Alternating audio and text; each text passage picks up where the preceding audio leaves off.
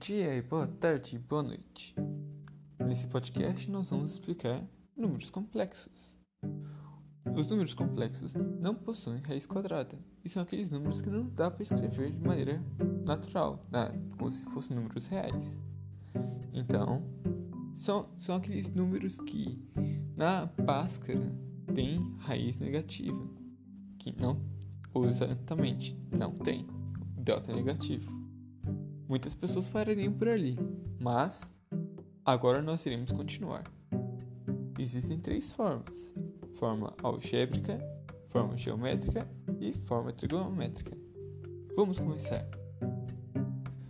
Bom, vamos começar agora com a forma algébrica.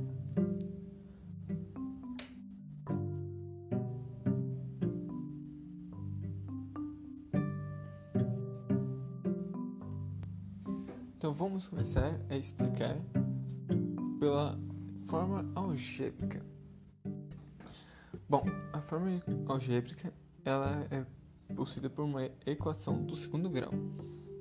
A equação do segundo grau é basicamente uma equação normal e seu resultado, por ser número é, complexo, é z é igual a a, que é o número real, mais b que é o número imaginário, vezes o i, para representar aquele imaginário. Já que, quando no Bhaskara, o delta é negativo, nós temos que transformá-lo em positivo e colocar o i. É daí que vem o i, para lembrar que ele é imaginário. Uau! Bom, aí, nessa equação, nós temos que tudo é diferente. Então, nós temos um conjugado diferente, uma adição e subtração, uma multiplicação e divisão e uma potência diferente. O conjugado é aquele barrado que nós colocamos é um barrado que nós colocamos por cima dos números.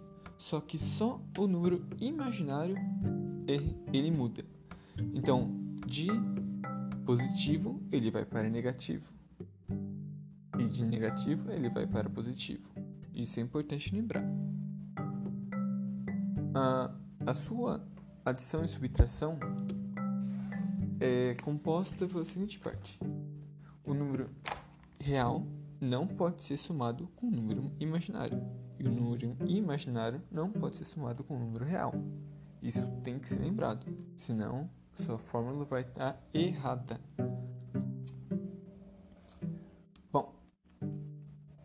É basicamente isso.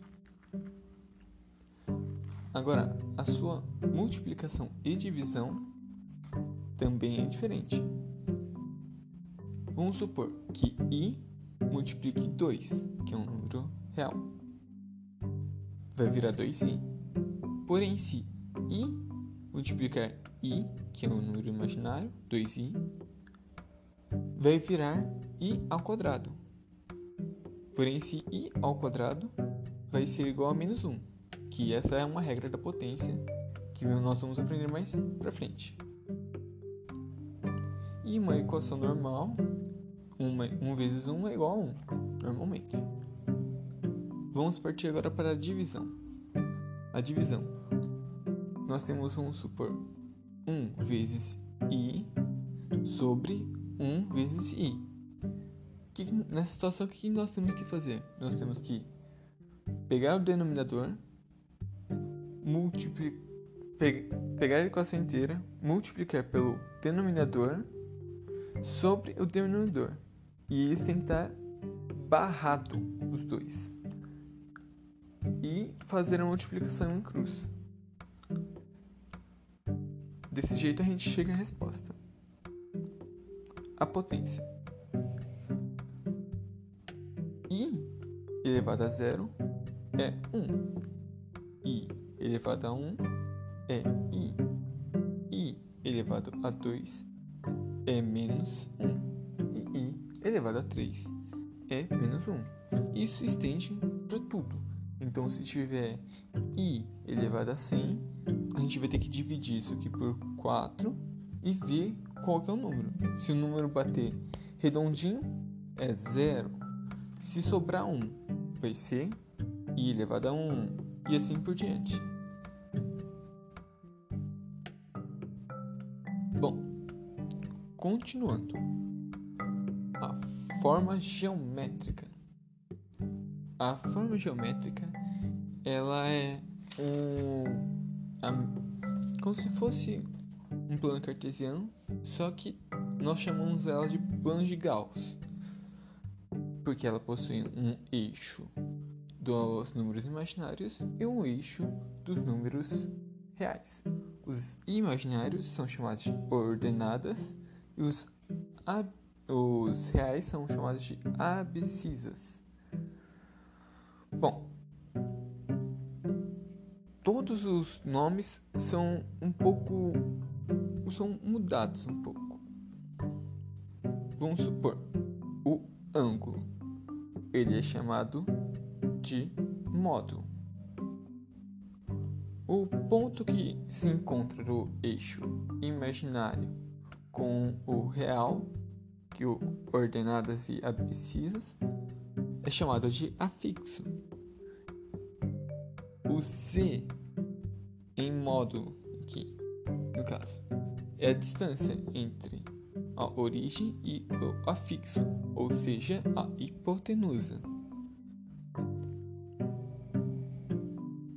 O B, que é o imaginário, para, para se achar ele, nós temos que usar o módulo do número complexo vezes o seno.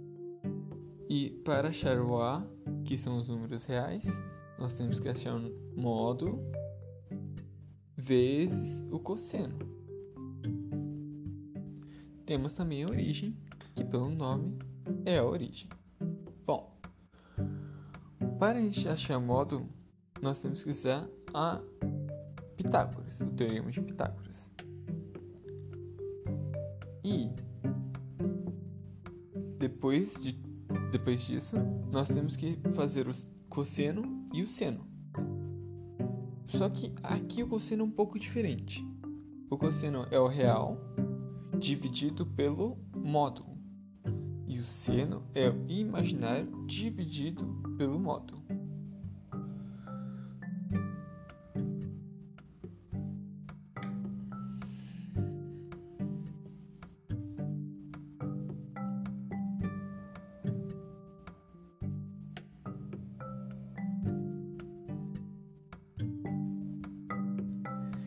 E essas fórmulas de seno e cosseno e como achá-las são as formas trigonométricas.